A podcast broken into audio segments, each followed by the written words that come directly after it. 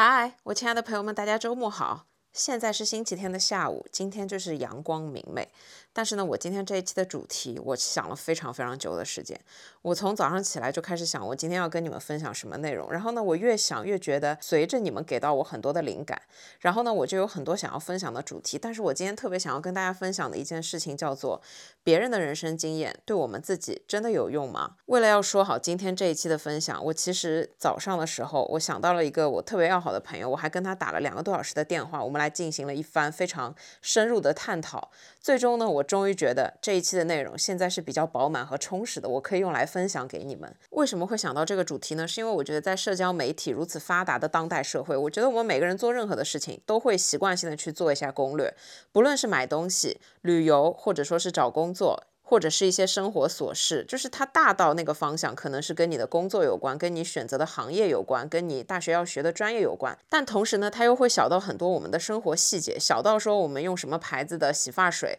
或者说什么牌子的化妆品比较好用，比较适合。等于说做攻略这件事已经渗透到了我们生活的方方面面。但是同时，我又会思考别人的人生经验，他可能是对别人有用，他分享出来，他希望对所有人有用。但是其实他对我们每个人会真的有用吗？我觉得我们每个人的人生。就是人生这个话题，它和我们去选择的行业啊、工作啊，这个还不太一样。因为人生它可能讲的是你一生的追求、你的发展的一个方向，跟你自己的一个生活，这是一个比较宏观的话题。别人的一些经验可能没有办法对我们起到怎么样有实质性的帮助，但我们依旧会选择想要去知道更多别人的生活，去了解别人的经验、别人的经验教训等等的这一些东西。所以呢，我就会开始思考，那这一些经验对我们到底有没有用，或者说怎么样才能让他们对我们有用？所以呢，我今天想要分成两方面来说。第一方面呢，是我觉得别人的人生经验对我们没有用的一些原因；第二方面呢，是我觉得我们依旧要参考别人的人生经验，把它变成有用的一些原因。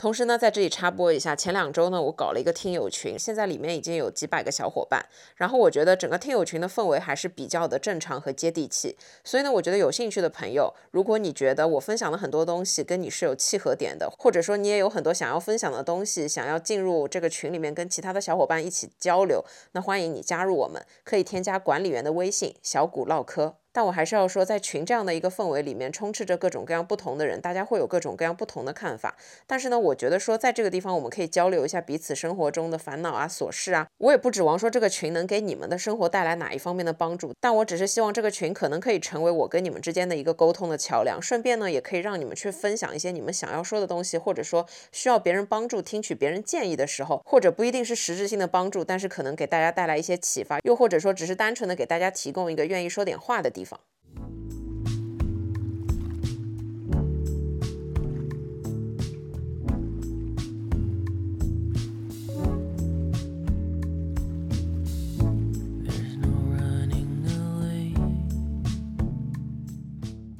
首先，让我们来说，为什么我觉得别人的人生经验可能对我们没有用。第一个很重要的点呢，是因为我觉得从我自己来讲，我觉得人生中我们遇到的非常多的事情，真的没有感同身受这件事。只有说，当你切切实实的也遇到了同样的事情，你会有跟别人真正共情的能力，你会有一个非常深刻的切身体会。很多时候，我们人生中碰到的很多事情，在你自己没有经历过的时候，我相信你们在听另外一个人的分享的时候，其实完全没有办法感同身受。你可能可以尝试把自己带入进去当天的情景，但是只有当你遇到的所有的遭遇和另外一个人身上遇到的遭遇是完全一样，或者说是非常相似的时候，你们才会懂得啊，你们彼此是经历过这样同样的一件事情，或者说你们有同样这样走出来的整个过程，你们才会觉得彼此是感同身受的。但是有很多的时候，我们觉得另外一个人没有办法跟我共情，其实就是因为他没有这样的遭遇，所以你完全不懂我在说些什么，你完全不懂我的感受，所以在这个情况之下，你没有办法安慰我，或者说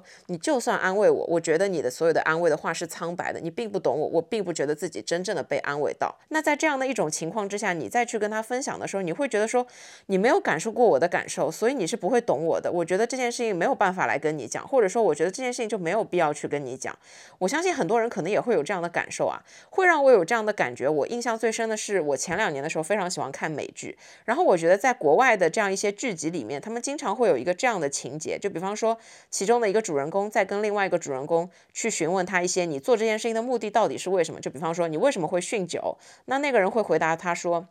酗酒是我逃避的一种方式。我的老婆可能前两年过车祸过世了，我现在就随便举个例子啊。我的老婆前两年车祸过世了，从此以后我就一蹶不振。我觉得只有酒精能带给我麻木，让我不去想这些不开心的事情。请问你有没有过这样的遭遇？那另外一个人如果他没有过这样的遭遇，这个主人公就会觉得说你不懂我，你不理解我为什么要酗酒。但通常美剧里面呢，就会那个人问他的人就会说，呃，其实前两年我的亲人怎么样也去世了。我对你的遭遇表示非常的难过，非常的抱歉。通常在这种情况下，主人公就可能会放下戒备心，或者说是坦诚的去跟他讲真心话，因为他觉得他有过同样的遭遇，所以他们是可以共情的。因此，他愿意向他吐露心声，他愿意说出他酗酒可能背后的一些原因。就是这种桥段，我现在没有办法去举一个特别。具体的例子啊，但是我相信看过美剧的朋友一定都能懂。就是比方说，我们能非常坦诚的告诉你我的想法的一个前提是你需要跟我共情，你需要有感同身受，或者说我要求你跟我有同样的遭遇，否则的话，我觉得你根本就不理解我，我不需要去告诉你这些事情。我觉得这件事情其实真的是非常重要的，因为在我的人生当中，我遇到过很多的事情，可能在我遇到这些事情之前，有朋友来跟我诉苦，我真的也体会不到他们的难过，我体会不到他们的烦恼和苦恼，我也体会不到这件。件事情带给他的痛苦，但是直到我自己遇到了这些事情之后，我才可以去很好的理解他们，我才可以告诉他们，确实这种事情碰到了真的很糟心。我来跟你们举一个我自己身上的例子，就是在大概七八年之前，我是养过猫的，我一共养过两只猫，一只是中华田园猫，还有一只是英短。这两只猫呢都是领养的，其中的一只英短，它在前两年的时候生病过世了。当时呢豆豆已经年纪比较大了，然后呢去医院检查出来的时候，其实已经很严重了，诊断出来呢是肾。衰竭，而且已经到了只能依靠要做血透的这个情况才可以让它恢复。但是在很多年之前，上海没有这个条件去给宠物做血透，跑了很多家医院，那个医院就告诉我说，你还是做好准备吧，它这个情况可能不是很乐观，一两周的时间最多了。那当时其实我真的非常绝望，然后这也是我人生中第一次碰到一个这样的事情。我只记得我那段时间的状态很差，每一天呢就是脑子里面想着就只有豆豆，然后就是无心工作，无心做所有的事情，基本上就是每天哭着把它带到宠物医院去，然后。然后看着医生给他强饲，因为他已经不能自己吃东西了。我当时呢完全不知道应该怎么办，然后呢我就想到了上网去搜一下，看看有没有别人有这样的经验。但是最后当我发现这个病真的就是无药可救，你可能只能接受这个现实的时候，有一个帖子就是吸引了我的注意力。他写的是猫在去世之前会有什么样的征兆。我看完了之后，我觉得他的情况跟我家猫的情况是完全一致的。然后他的猫其实最终也是离开了这个世界，但是呢他写下了所有的之前你。应该要怎么办？查出来之后应该要怎么办？他写的非常非常的详细。然后我当时绝望到，我就抱着试一试的心态，我就给他发了一个私信。然后我把大致的情况罗列了一下，我想说问问他，他有没有一些建议。但其实因为他是过来人，他看了我的这一些描述之后，他也知道这只猫就是真的也救不活了。然后呢，他就。在安慰我，并且呢，就给了我一些建议，说那你现在需要做的是什么？第一就是好好的陪伴他，第二就是让他舒服一点。后来呢，我等于说那两周是在他的帮助和指导之下，把我的豆豆送回了喵星。在这件事情上面，我觉得他是给了我非常大帮助和支持，甚至是安慰到我情绪的这样的一个存在。举这个例子呢，就是想说，像这一类的人生中碰到的事情，你只有自己经历过来，你才发现没有感同身受。如果你是一个不养宠物的人，我觉得你肯定是感受不到这样的。情况，但是如果你但凡是一个养宠物的人，你光靠想象这件事情，你就已经会觉得这件事情想起来就是很悲伤。但如果你又是养过宠物，甚至有一样遭遇的人，你在遇到另外一个人也有这样遭遇的时候，你会给他非常高的共情的能力，并且呢，你可以给到他一些他需要的帮助。因为其实当我们遇到了这样的事情，我们也只想知道我们要怎么走出来，并且是我们之后要怎么办。他给了我两句最大的鼓励的安慰的话是：第一句话。无论怎么样，他都是会比你先离开这个世界，所以就是在他在的时候，一定要好好对待他，一定要好好陪伴他。第二句话就是，你不要觉得你的这只猫咪是不幸运的，它遇到了你这个主人，已经是它最幸运的事情，并且就是它相比在马路上天天被撞死的那些流浪猫，已经幸运很多。我觉得这两句话是带给我很大的鼓励和很大的安慰的。虽然就是到现在我依旧没有养猫，因为我觉得我不能再承受一遍这样的事情了。所以我觉得基于这样的情况，就是你人生中碰到的很多的这一。些对你可能真正产生了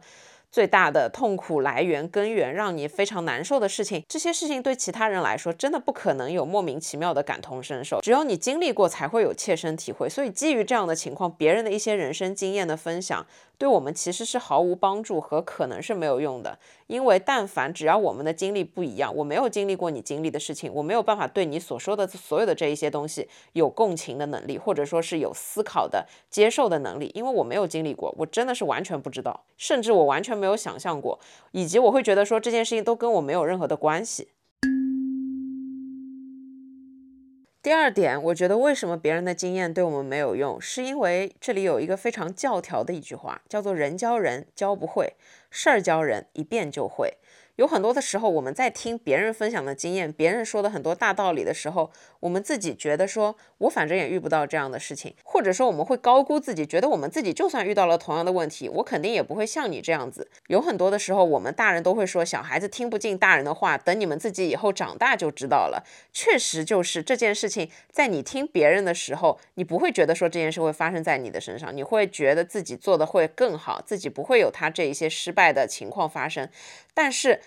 真真实实的，当你碰到了这些事情的时候，你才会发现，哦，原来别人说的东西是有道理的，原来以前听过的这样一句话是有道理的，这就非常证实了人教人教不会，事情教人一遍就会这个道理。举一个这样的例子，在我们进入工作之前，可能都会听到一句这样的话：同事永远是同事。没有办法做朋友，但是可能你在踏入工作的时候，你会觉得说你身边的这些人跟你年纪都差不多，可能兴趣爱好也都差不多，认识了之后一起工作，会发现彼此身上都会有很多的闪光点，很契合，很 match，而且呢，你们工作的状态又比较的轻松，你们上班一整天很多时间都腻在一起，不知不觉你就会把同事相处成朋友，但是直到可能发生了一件事情，你发现你跟他无意间所说的一件事情被他打了小报告，告诉了领导，你发现。你身边的好姐妹在背后捅了你一刀，又或者说是表面看起来跟你关系特别好的人，背地里经常跟别的同事嚼舌根，说你的坏话，然后还传到了你的耳朵里。直到这个时候，你才会发现，哦，原来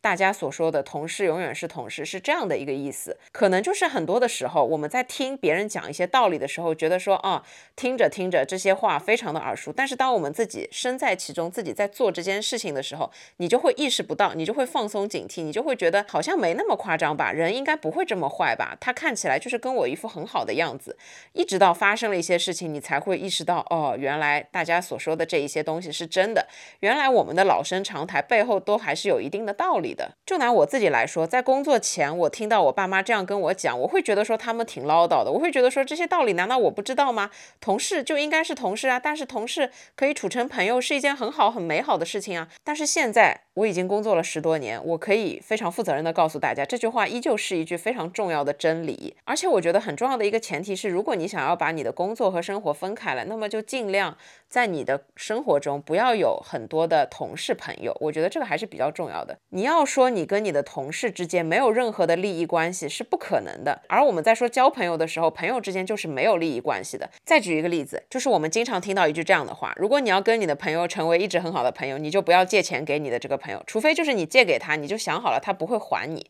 那为什么借钱给朋友这样一件事情会被大家拿来一直说呢？就是因为有太多的人经历过了这样的遭遇，借给朋友的钱非但不还，反而他还觉得理所当然。有时候我们没有办法去看清楚一个人，或者说是看清楚一个朋友，但是当有了钱这一层利益关系的时候，你会很容易的去看清楚这样的一个人。所以有些人就会遇到这样一种情况：当自己的朋友真的来问自己借钱的时候，自己感觉也不好意思不借给他，但是呢，直到真的借给他了之后，发现有去无还，或者说是还钱非常。非常困难的时候，你怎么去发给他消息，他都不回你的。这个时候，你才意识到，不仅你的钱拿不回来，而且你们之间连朋友都做不了了。那你再想想别人说的这句话，不要借钱给朋友，你甚至就会觉得说，哦，原来这句话是对的。所以就是很多的时候，你在教另外一个人的时候，你真的教不会他，只有他自己遇到了这件事情，他才会被这件事情给教会。但是教会他的，并不是你提前给他的预防，而教会他的是他自己遇到的这件事情。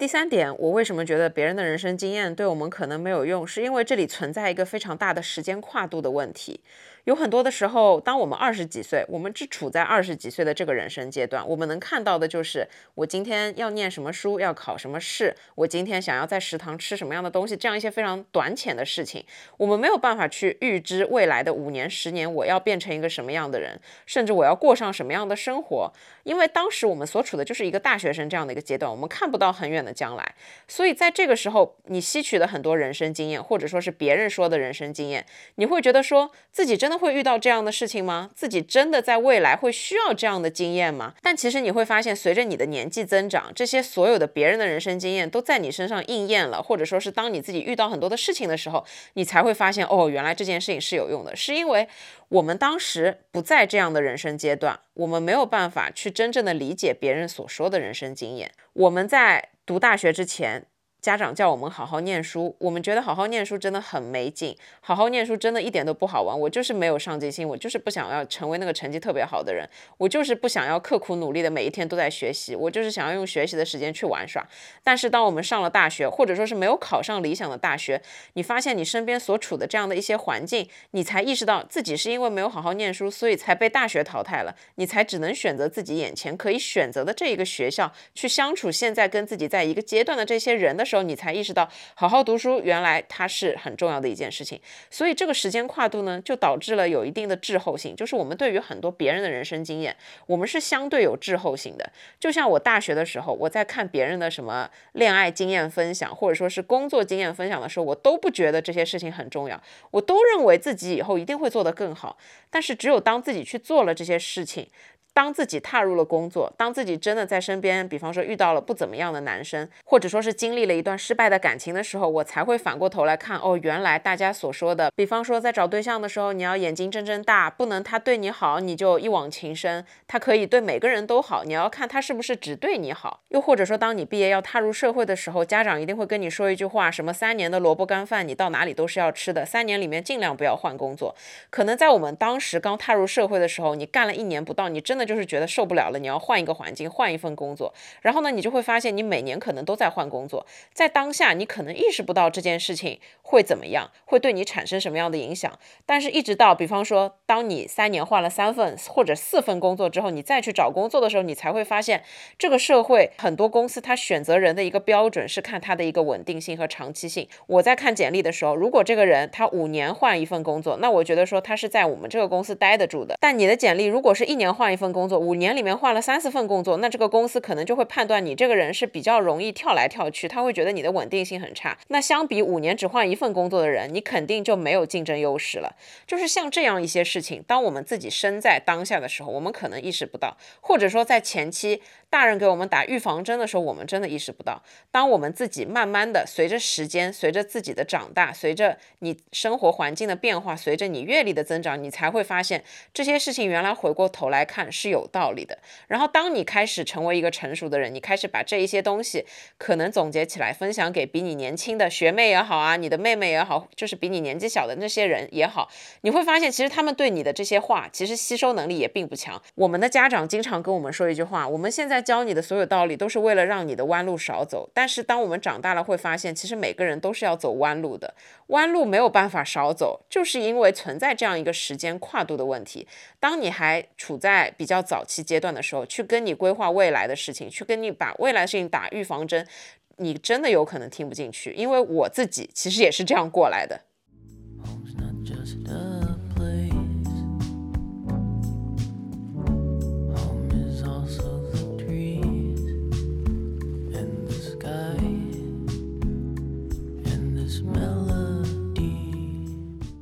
接下来呢，我想来分享一下别人的人生经验如何对我们自己有用，就是我们要怎么做，或者说是别人的人生经验到底对我们来说有什么正向的价值，或者说是怎么去把它变成对自己有用的东西。首先，我觉得最重要的一点，别人的人生经验对我们最有用的就是帮助我们自己培养判断力和思考能力。这里呢有两个前提，第一个前提呢，我觉得我们每个人的思考和判断能力，它其实和我们每个人的学习能力有关系。第二点呢，就是思考和判断能力的培养，它其实有一方面也是依托了我们自己本身的很多实践和我们自己的经验所得出来的。但是如果别人的人生经验对我们自己来说可以提升我们自己的判断能力和思考能力，那么它将会变成对我们很有用的东西。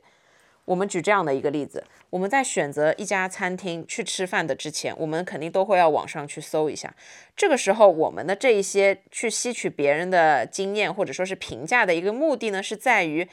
排雷，一个是比方说，我想要去的这家餐厅，我总要看看它的评价。如果它的一个评价真的非常低，只有一星和两星，那我肯定去也不会想去了。判断能力就是不是大家说这家餐厅很好吃，你就一定要去吃，你可能也要去看一下它的菜色是不是你喜欢的口味，它的环境是不是你喜欢的，它的交通是不是方便，还有最重要的是，很多人去点评打卡，那看他们拍出来的图片是不是真的和广告里面说的一样。而且同时呢，你还要在看到那么多海量的打卡评价的时候，还要自己去分辨一下，可能有一些它是营销行为，可能有一些它真的是真情实感的自己去打卡拍的一些照片。通过这样一些别人的经验，你就可以得出一个结论：你到底是不是真的想要去试这家餐厅，对吧？就是没有人会去打卡一家大家都说很难吃的餐厅。但是如果大家都说好吃的餐厅，你也要去仔细的看一下这家餐厅是不是真的好吃。那同样的，对于别人的人生经历，我们其实也要抱着这样的一种态度，我们要培养的是自己的判断力和思考的能力。我们来举这样的一个例子：女孩子一定要保护好自己，千万不能未婚先孕。当然了，这是一个比较极端的例子啊，但我只是想说，像别人分享的这些人生经验，可能他们就是真的碰到了这样的一个人，说什么对方各个条件都很好，但是唯一的要求呢是要你先怀上孩子再跟你结婚，最后呢却发现你怀上了是一个女儿，他们要求你一定要生个儿子。当然了，这是一个比较极端的例子。我们来举这样的一个例子，经常会听到一句话说，女孩子在外面一定要保护好自己，千万不能在外面喝醉酒，因为喝醉酒之后会非常的危险。当然了，我也是这么认为的。我认为这件事情就是因为是别人的一个非常重要的人生经验，我一直是把它当做准则的在旅行，所以这种事情是不会发生在我身上。当然了，未成年人不能喝酒。我这里呢，只是想举这个例子，就是有一天我和我的朋友两个人在一家清吧坐着，我们吃完饭了之后呢，在聊天。这个时候呢，就有隔壁桌的一个外国的友人跟我们打招呼聊天。这个外国友人其实挺有意思的，他是生活在这个附近，住在这家。店的附近，他每天晚上都会到这个地方来喝一杯咖啡。然后呢，他就说他在这个地方坐着，他看到了这家店里面发生各种各样的事情。其中呢，有一天有一件事情，就是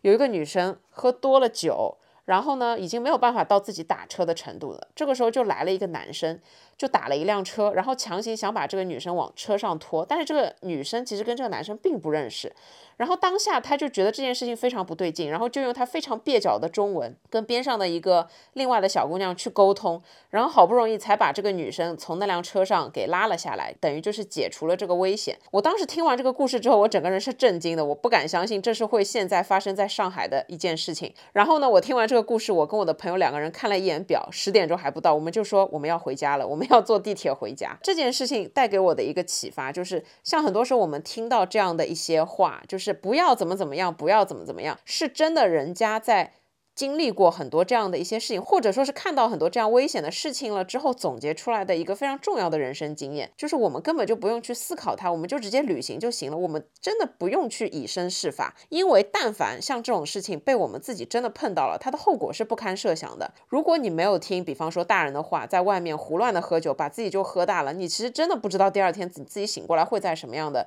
一个情况之下。说的轻一点，你可能被劫财；但是说的重一点，你真的可能自己被人家割了肾都不知道，就是像这些后果，是我觉得说很多的人生经验可以帮助我们去避免的，是可以帮助我们自己不用去接触到这些事情，因为这就是一些大家公认的非常世俗的一些准则。我觉得在这个层面上，别人的人生经验对自己最有用的一点是很多不好的事情。当危险来临之前，如果你有足够的分辨力，有足够的思考能力和判断能力，你就可以避免很多不应该要有的损失。包括就是我们自己在做选择的时候，要给我们自己一些真正的自我保护能力。第二点呢，我觉得别人的人生经验一定要在某种程度上，它可以转变成自己的人生经验，那这样这件事情就是对自己很有意义的。我们都听过这样一句话：要从别人的经验中总结教训，然后用来提高自己。一方面呢，是为了避免自己遇到同样的事情，就是避免自己踩同样的坑，预防自己去犯跟别人一样的错。另外一方面呢，就是通过别人的这些经验给自己一些启发。举一个这样的例子，就拿装修这件事情来说，虽然我自己也没有非常亲力亲为的经历过装修这件事情，但是我身边好几个朋友呢都经历过。那他们自己在装修的时候，真的就会上网去看很多别人的经验，去看很多别人可能是踩过的坑，然后避免自己踩这些坑，因为装修这件事情，你但凡花了时间精力，你还要砸钱去做，而且呢，你可能一放它就是十年、十五年的一件事情。那因此呢，他要避免自己踩一个十年、十五年的坑，他肯定要提前做好所有的功课，他肯定要提前规划好所有要规划的地方，这样子呢，你才可以在自己装修的时候装的自己比较的满意。虽然装修永远会留下遗憾，但是这样至少可以把遗憾降到最小。所以像这样一类的事情，别人的经验可以给我们很好的提供一个范本。这里呢，我想跟大家分享一个我自己的经验啊，就是我之前呢用过一段时间的 dating app，然后呢，我有一个好姐妹，她是用了很长一段时间的 dating app，然后她跟我分享了一些她的经验。但是呢，其实一开始我对于这这件事情是懵懵懂懂的，所以一开始我也没有怎么听进去。他告诉我两个经验是：第一个，他建议我不要去匹配那些不放自己照片的人，因为他觉得这种人有可能就是非常大的概率是长得不尽如人意。我其实当时没有听进去他的话，我就是整个非常的好奇心，你们懂我的意思吗？我就是感觉不到黄河心不死，我就是觉得说这个人能长得有多么的夸张。不太可能吧？然后呢，就啪约出来见面，结果事实就是证明我大错特错。那个人非但不是长得，就是我这里没有抨击任何人的意思，我也不评价所有人的外貌啊，我只是觉得说，在我的审美里面，他已经不是不尽如人意了的这样的一种水平。但是呢，他的第二个经验我就比较好的吸取了，他就说千万不要去。约会那一些，比方说一上来就约你到九点十点之后很晚很晚才见面，并且只是喝酒的那一些人，他们呢大概率就是心怀不轨。但是我在这里告诉所有的姐妹们，这件事情确实是真的。我自己其实是没有碰到过，因为我当时就排雷排掉了。但是我这个姐妹呢，她告诉我，就是她之前两年的时候有遇到过，晚上很晚了约她出来喝一杯，然后喝完了之后呢，就是要强行把她感觉要带到一个什么地方去，就整件事情还挺夸张的。然后她就找了一个借口，就是逃之夭夭。了，所以他在自己有过这样的经历之后，他就会告诉我一些经验，就是千万要避掉一些雷，因为这些事情真的就是你可以去自己应对，但是完全没有必要。所以在前期通过别人的一些经验总结的人生教训，你可以自己去排掉很多的雷，去避免你踩很多的坑，这个是很重要的一件事情。虽然有很多的坏事情在发生之前你完全意识不到，但是只要你有了足够的。不管是别人的经验也好，还是自己累积出来的经验也好，当你有了这样的一些知识，或者说当你有了一些这样的思考能力之后，你会去判断这件事情该做还是不该做。当你判断下来这件事情不合理的时候，你可能就会避掉一个很大的雷。你。不一定非得要去自己试一遍，把所有的错都尝试一遍了，你才罢休。因为其实对每个人来讲，你有很多的事情都是可以避免的，但是我们只是听不进别人的话，可能吸取不了别人的教训，非得要自己去尝试一次。当然，就是实践出真知这件事情是真的，但是你不可能人生中所有的事情你都要自己去经历一遍，你才意识到到底什么是对，什么才是错。这样的成本也太过于巨大了。就是我觉得社交媒体的发达，它有一定的好处是，它在一定程度上帮助。我们打开了很多我们可以看的人生的案例，它让我们知道了很多种人，他可以有什么样子的生活的方是，它也可以让我们在很大的程度上避免自己去有同样的这一些的遭遇。就比方说说的夸张一点，就拿旅游这件事情来说，怎么去选择一个合适的旅游的目的地？你在网上看到很多人说这个地方有很多的传销，很多的诈骗公司，很多的人贩子，甚至你就不会去这个地方旅游了，你就会觉得世界还很大，你还有很多地方可以去，你不一定非得要去这个地方。当然，如果你很好奇这件事情，然后你非得过去旅游，然后正好又被你碰到了很多的坏事情，这对你来说其实是人生不必要的一个遭遇，就是这个遭遇在前期是完全可以避免的。第三点呢，我觉得吸取别人的人生经验很重要的一点是让我们自己变得更聪明，让我们自己变得更有智慧。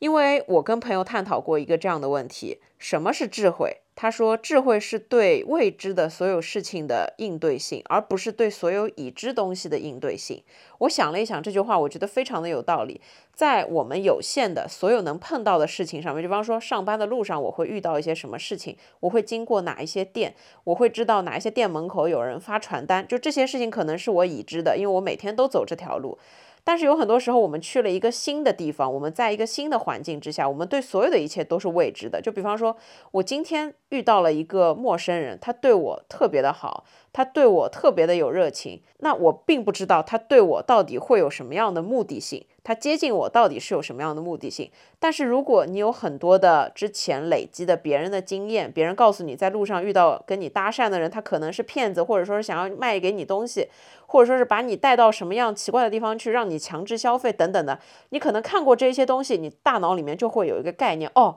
我之前好像在哪里看到过这样的一些事情。那我在应对这件事情的时候，我可能就比较的注意，比较的谨慎。我可能就会有一二三四，我就会问你为什么会这样子，怎么怎么样，就会自己当心。一点，避免自己一些不必要的麻烦嘛。我给你们举这样的一个例子：有一天呢，我去做指甲，然后呢，在我去做指甲的这个路上，我出了地铁站，然后就有一个男的，他就跑过来跟我搭讪。我那天正好没什么事情，我就停下来了。然后他就跟我说，他是在楼上几楼的一个理发店里面的理发的设计师。他们今天呢有一个活动，就是有他们资深的一个什么日本留学回来的发型设计师，可以免费的给到一些做头发的建议，整个服务呢是免费的。然后问你有没有时间上去体验一下。我因为刚好约了做指甲，就在这家理发店的楼下。然后呢，我就问了他这家店的店名是什么，我就在大众点评上面搜了一下。搜完了之后，其实我只是看他有没有对应上这个地址，然后我也没有。生很多的心眼，然后我就说，我待会儿弄完了空的话，就过来看一下。当时我心想说，理发店嘛，也不会怎么样，正儿八经是在一个公共场合，对吧？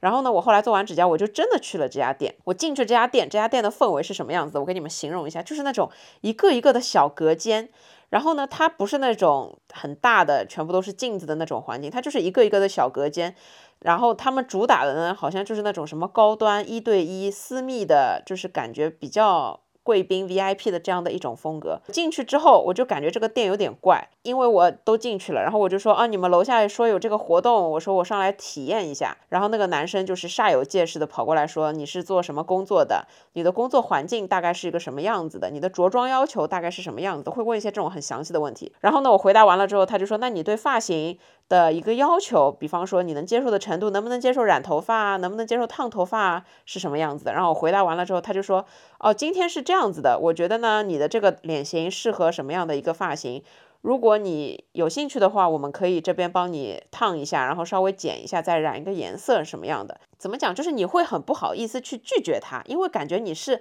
本来就是贪小便宜，他帮你免费设计发型这样的一个由头，然后你坐下来。然后我本来心想说，他设计完了我就要走嘛，我并不准备在这家店搞头发的。然后我还是象征性的问了一下，我说那你们这边是怎么收费的？结果你们知道吗，朋友们，他给我报的就是一个天价，就是四位数剪一个头发，就是在我的认知范围里面，我觉得剪一个头发三十块到七十块是正常价格。大众点评团购一下我六十块，结果他给我报了个四位数，我就觉得嗯这家店有点东西。然后他还说他们是有那种什么会员就可以充值什么东西的。然后我当下听完了之后，我就觉得说，嗯，这是一家黑店，就是今天就当上了人生的一课，然后我就跑出去了。但我只是说，就是像这样的一种情况，你不是每个人都能碰到的事情。像这种人生经验，我觉得就是当别人发生了，分享出来，你听到了，或者是你怎么样了，你自己以后就会生一个心眼。其实天上是不会掉馅饼的，就像是我们在地铁站里面看到了很多防诈骗的那种小广告，那种公益广告。我们在耳濡目染的这种情况之下，就会比较容易养成自己的一个判断能力。但是如果完全没有这样的一些公益广告，我们可能就会觉得杀猪盘离我们很远，电话诈骗离我们很远，什么刷单诈骗离我们很远。但是直到就是当我们自己碰到的时候，我们才会发现这个社会上真的就是有很多很多的坏人。哎，我好像讲偏了，所以讲回来就是在我们吸取别人的人生经验，我们在听别人的人生故事的时候，我们累积的最重要的一个点，一定是自己的独立判断能力和独立思考能力。这个两个东西才能养成我们自己的一个智慧，它才能变成我们自己人人生当中对我们自己有用的。对于未知的一些东西，你自己有能力去分析，你有能力去思考，有能力去判断，所有的对于未知的应对，才是决定了你有没有智慧的一个体现。第四点，我觉得当我们看了很多别人的人生经验，当我们知道了很多别人的故事的时候，我们要知道，最重要的一件事情是教会我们，让我们有足够的坚定的勇气去做自己应该要做的选择。并且不要去害怕自己做决定这件事情，因为我觉得人生当中有很多的事情，你只能自己去做决定。就算你做了再多的攻略，你看了再多别人的经验，当你自己遇到很多事情的时候，你只能自己去判断，只能自己去决定，没有任何人可以去帮到你。可能遇到大事，你问问父母的意见，但是有很多的时候，我们生活中的琐碎小事，或者说是一些小小的决定，都是要靠我们自己去做的。在我们去做决定和选择的时候，最难的是什么呢？其实是背后你要去承担的。风险和责任，就是很多大人看问题，他们看的是这个问题背后的风险，这个问题最差最差的情况会是什么样子？你能不能接受最差的这个情况？大人们总是这样去思考问题的。我觉得我们在从小孩慢慢长大的整个过程当中，我们也是在这样的一个过程中去转变。在我们年轻的时候，我们去做很多决定，我们只考虑好的一面。我要去哪里旅行，我考虑的就是这个地方的风景够不够好看，能不能拍出好看的照片，有没有什么好吃的东西。但是当我比较成熟了之后，我去考虑一个地方旅游，我考虑的是它够不够安全，它的交通够不够便利，它当下的，比方说司机啊、打车啊、吃饭啊，坏人多不多，会不会容易受骗上当，我可能考虑的就是这样的一些问题。所以，当我们在不断的看别人的人生经验的时候，其实是为了给我们自己去创造一个让我们足够坚定去做选择的这样的一个环境。其实我觉得别人的一些人生经验，我可以概括来说是别人失败人生经验的一些总结。因为我觉得好的那些人生经验，其实不用学，你们自然而然就会了。但是只有那些痛苦的经验、失败的经验、教训，又或者说是遇到了真的非常非常差劲的事情，这些事情给到一个人的经验，他会让他。变成一个非常厉害的人，或者说是让他变成一个更强大的人，所以这对每个人来说都是一样。我们每个人其实都是在失败中去学会成长的。别人通过自己失败的经验所分享出来的这些东西，是真真切切他们自己掏心窝子讲出来的东西。那这些东西其实对我们一个没有体会过的人来说，它一定要成为我们自己以后生活中的，比方说是一个预警，比方说是一个警钟，又或者说是提前做了一个预习。因为当我们积攒了足够多的。比方说别人的样本，就是这是一个非常多信息的一个东西，有了足够的这样一些信息量，它可以帮助你自己去做更加准确的决定。不一定说你人生中的每一个决定都是对的，或者说是不对的。但是呢，在某种程度上来说，你吸取了别人的经验，你做正确决定的这个概率就会提高一些，或者说你做出来的这个决定的大方向就会好一些。就是这是一个储备直觉的一个整个过程。因为我觉得我们每个人在一生当中都要慢慢的去摸索，靠自己去慢慢的学习很多的东西。这是一条漫漫很长的路，这是可能我们一生都在要做的一件事情。但是因为当下有很多的分享，当下你可能会觉得有很多的捷径，有可能别人的故事看，别人的经验听的时候，你就会慢慢的储备自己的一些能量，自己的一些信息。像这些东西储备的比较多，你的学习能力如果又比较强，就会加强或者说是形成你自己一套系统性的认知。这对于我们自己来说都是最有用的经验。我们来举这样的一个例子。很多人大学毕业了之后，可能从事的是跟本专业有关系的工作，但是也有很多的人，他们从事的是跟自己本专业可能完全没有关系的一份工作。但是这种选择可能就是从你大学开始投简历、开始找工作，这个时候就已经开始了。那这个时候，我觉得一个比较合适的处理方法呢，就是先去看一下自己本专业学的这个东西，它上升的一些。职业到底是什么？是不是自己感兴趣的？是不是自己可以承担的？或者说是自己可以长期来做的一个工作？它的上升空间是非常重要的，因为一份工作你不可能只做一年两年，你要考虑的是你可能未来的五年和未来十年。所以呢，它的上升空间，它未来的发展的一个趋势，这是很重要的。因此，就是在你在做决定之前，你可能会去看一些别人的经验，别人在这个行业的分享，别的一些其他的工种的一些分享，看别人所有的经验，其实就是。是为了让你自己去预期未来会发生的事情，然后让你自己去做一个自己可以坚定去选择，并且不后悔的一个选择。每个选择的背后，它都是有利和弊的。但是，只是你看完别人的经验之后，你会更加坚定自己要选择的东西，这个很重要，并且就是不要去害怕。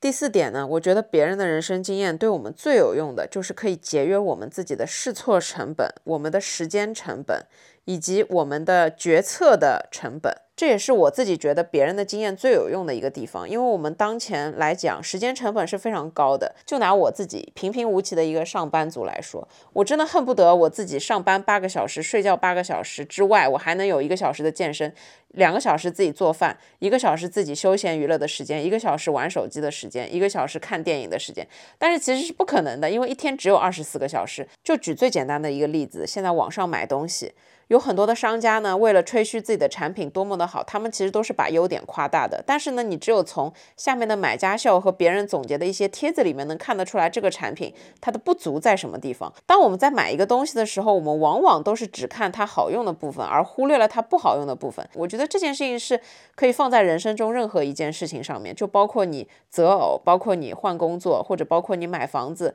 任何的事情都是通用的。就是我们不能只看好的一面，我们需要。去重视的是不好的一面，这也是为什么我们需要去从别人的人生经验中获得一些经验教训的最重要的原因，是因为别人的教训告诉了我们这一些不好的地方会是什么样的东西。举个例子，你在网上看到一条非常好看的裙子，铺天盖地都是身材好的小姐姐穿着这条裙子，然后你就特别想买这条裙子，但是其实你们的身材呢完全不一样。在买之前就翻了一下买家秀，发现一个普通的正常人穿着这条裙子，其实就跟人家身材好的小姐姐穿出来完全是不一样的。那像这种情况你看完了之后，你就不会去买这条裙子了，因为你已经仿佛看到了自己穿上这条裙子的样子，你就知道它不适合你，或者说是它并没有图片上看起来的这么好好看。那像这样的一种情况，别人的经验就对我们非常有用，就会减少我们的试错成本，我们就不用非得把这条裙子买回来穿了，发现不好看再把它退掉，这么折腾一遍。节约时间成本呢？我觉得可以这样说，跟你们举一个这样的例子，就是我自己其实是一个会花很多时间在网上买东西的人，因为我这个人其实不太相信别人的一些。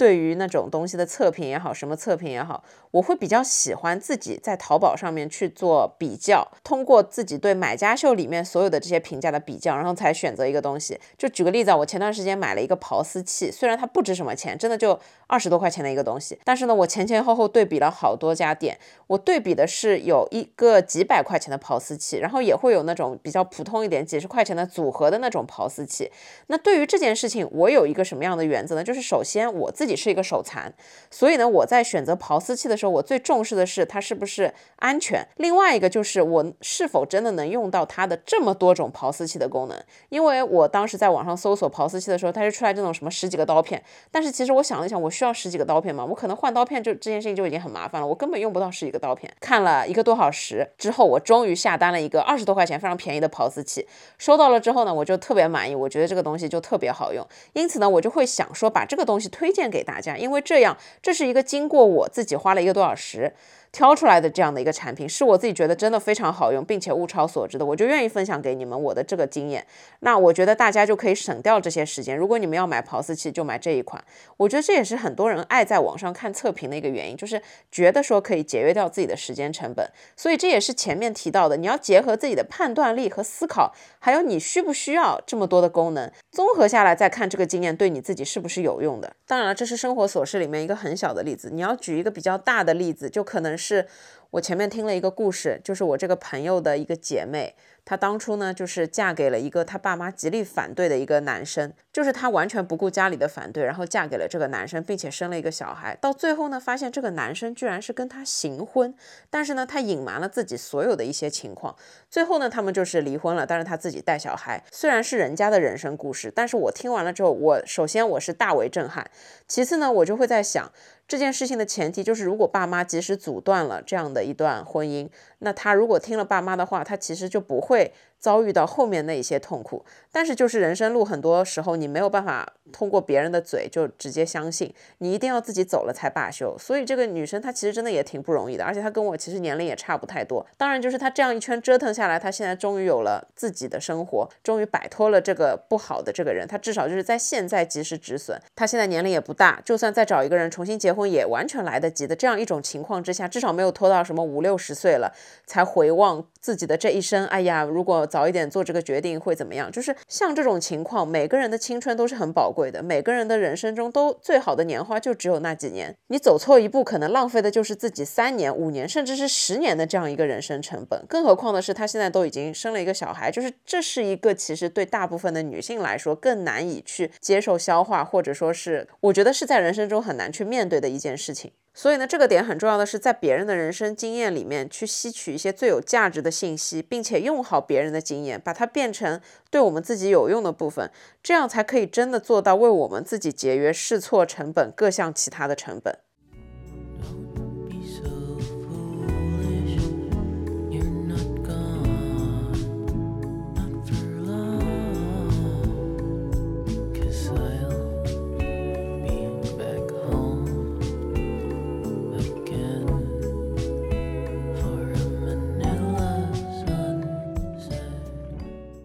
最后呢，我想来总结一下。我觉得，首先，我觉得每个人的人生路，它都是比较独特的。我们自己每一个人的人生，它都是没有攻略可以做的。这一生就是我们自己要度过的这一生。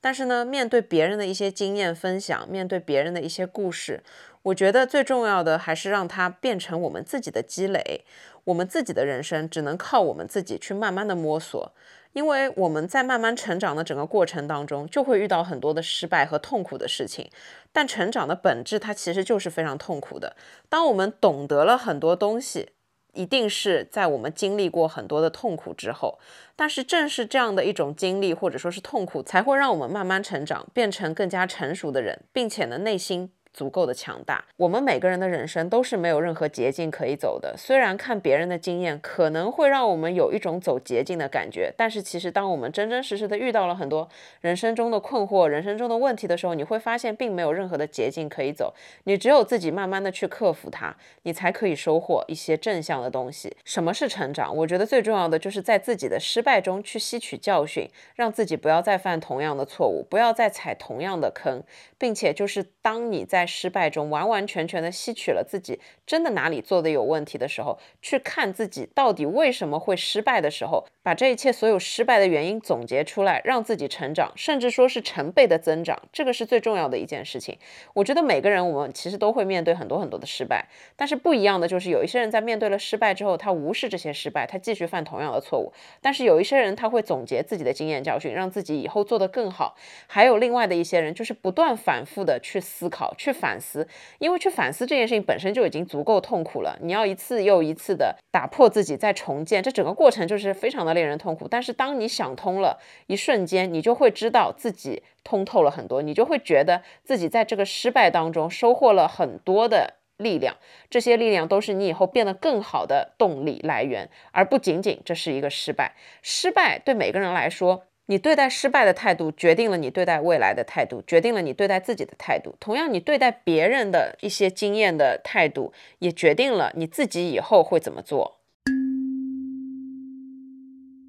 其次呢，我认为很重要的一个点是在你看了很多别人的经验、别人的故事、别人是怎么做的时候，你依旧要。坚定的保持自己，一定不要轻易的被别人改变，或者说是被外在改变。但这里有一个前提，就是如果你的想法是错误的，我当然希望通过外界把你的这个想法纠正过来。但是如果这件事情并不是论对错的，就比方说你愿意去做一个诚实、善良、保持善良的人，你愿意在马路上见义勇为做好事，如果你是这样的一种人。当你看了别人很多的经验教育，什么扶起老人来之后，反而被这个老人讹了一下，从此以后你就决定不做善良的人了。我觉得这是不对的，因为我觉得这个世界上有各种各样的人，但是如果所有的好人遇到坏人之后都变成了坏人，那这个世界上就没有好人了。不能轻易的去被别人或者说被这个世界而改变。如果你是一个善良单纯的人，我觉得。保持善良和单纯并没有任何的问题，而且我觉得依旧要坚持自己保持善良和单纯，因为这就是你自己做人的一个原则。有一句话是这么说：你不能因为自己被人骗了，你就选择去当一个骗子。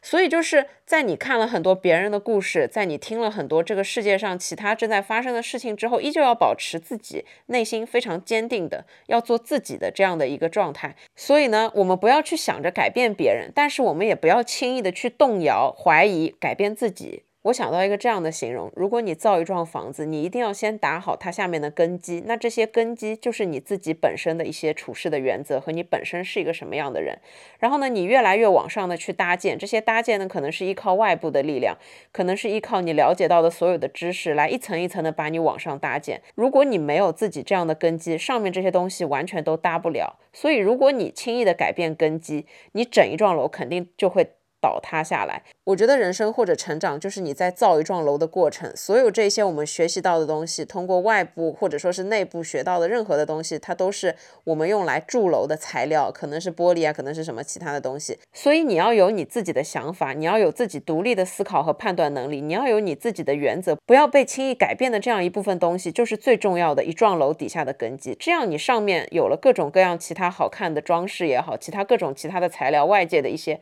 所有东西，才会让你整幢楼变得更加的立体好看。我不知道这个比喻恰不恰当，但是我希望你们能 get 到我的意思。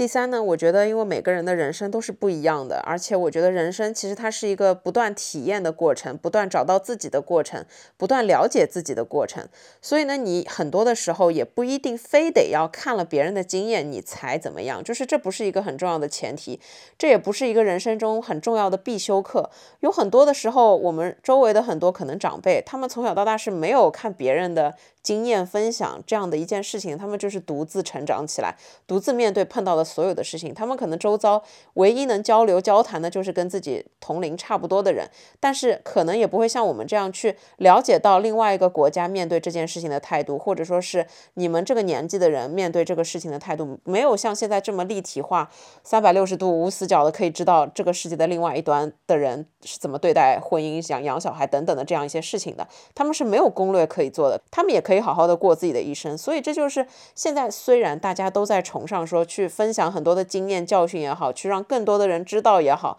但是其实这些事情并不是一个非得最重要的前提。这里呢，我想说的就是你在人生中遇到的不是每一件事情都可能能从别人的经验里面找到一些足够有价值的东西，也不可能说你人生中做的每一个决定它都有攻略可以做。我只是觉得说我们只能在自己能力范围之内。综合自己的判断能力和当下我们阶段的需求，去选择一个自己可以承担风险的一个选择，去做一个自己可以承担风险的决定。但是呢，你不一定非得要问别人的意见，也不一定非得要看别人先是怎么做的，你才怎么做。因为有很多的时候，你没有尝试，没有实践，你也没有办法得到最后最有价值的那一部分的东西。很多时候，你只有真正的去做了这件事情，你才会得到更多更多的学习，你才会有更大更大的长进，而不是。非得你看一个故事才怎么样，还是说实践出真知？你在看别人的经验、别人的分享的时候，你没有办法做到百分之一百的完全代入，所以可能他分享给你他的收获对他来说是最有用的，但是分享到你这儿，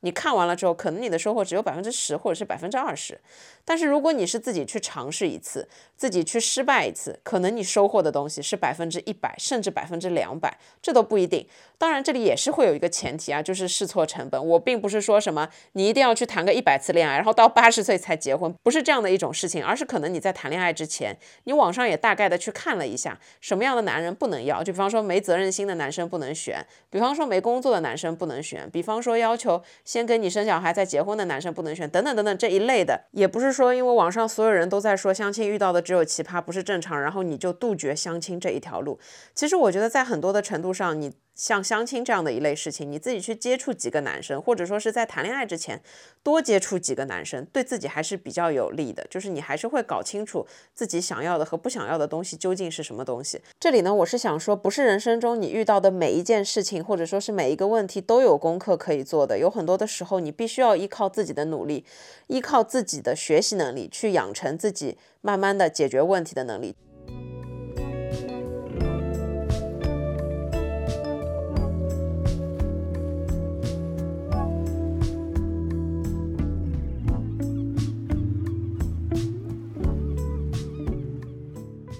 总而言之呢，我觉得我们每个人的人生路都是只能靠自己去走，都是一条非常独一无二的道路，都是一条没有任何攻略的人生。但是，只是在这条路和这一个非常漫长的课题中间，如果有一些别人的人生经验可以对我们产生帮助，或者说是预防，这将是一件对我们自己非常好的事情。最重要的是，把别人的一些总结的经验教训变成自己的有用的东西。只有我们有了足够的判断能力、辨别能力、思考能力，我们才可以去迎接人生未来所有未知的这一些风险。听过就算过了，那我们什么都得不到。我们也不能说完全不听别人的意见，那这样我们可能就真的是浪费了。很多的时间，盲目加大自己的试错成本。同时呢，在我们人生的不同阶段，我们才可以看清楚当下自己要的东西和不要的东西是什么。这样呢，我觉得每个人才可以慢慢的去走好自己的路。这条路不一定是顺利的，这条路一定是充满崎岖和泥泞的，一定是困难的。但是这条路的终点一定是成长的、光明的。但是呢，我还是这句话，我们每个人要走的人生路都不一样。但是我们其实面对的困难啊、失败啊、这些不开心的情绪啊，其实也都差不多。所以呢，也不要太过于害怕和焦虑，多看别人的经验，多总结成自己的经验，对自己有用的东西，多培养自己的学习能力、思考能力，这还是最重要的一件事情。好了，我亲爱的朋友们，我今天这一期的内容，其实我不知道自己讲的怎么样，我不知道有没有把自己想要说的很多东西表达出来。我更多的是希望跟你们分享的一种思维方式，希望这所有的一些我说的东西带给你们一些启发，就是给到你们一些自己可以去思考的动力。就是我觉得很多事情并不是一定要别人明明白白、清清楚楚的告诉你一二三四怎么做的，很多时候你必须要靠自己去思考，自己去动脑子，自己不要懒惰，自己要想办法去学习，才可以让你自己把自己。变成一个更好的人，才可以真的每天进步一点点。其实我今天真的纠结了一整天，我到底要不要跟你们聊这个话题？因为我真的没有很十足的信心，我可以把这件事情讲得很通透和很明白。但是我又发现这件事情其实没有办法讲得这么的清楚和明白。但是我觉得就是在人生面对人生课题这样一些事情上面，我们必须要有一个大方向的一个。看法和一个大方向的一个原则性的东西，因为你只有方向比较准确，你可能才会找到一个努力的目标，可能才会找到一个你前进的一个方向。就是我不能说我自己活得很通透，我自己觉得我自己也才三十多岁，我真的也没有活到很通透、很洒脱、很想得清楚自己未来几年到底要怎么样。但是至少呢，我觉得人生就是一个不断磨砺自己、打磨自己的一个过程。你必须要在一段时间之内，真的给自己时间，好好的去思考你未来想要怎么用，你未来想要怎么活，这个还是很重要的，不能浑浑噩噩的去过每一天。当然了，我自己觉得我说完今天这一期呢，还是收获了很多的东西，至少就是我认为。别人的经验可能看起来没有用的时候，我们还是要想办法去收集里面比较有用的东西，并不是带有功利性的，但只是因为现在分享越来越多，别人的经验越来越多的时候，我们要懂得去分辨，懂得去思考，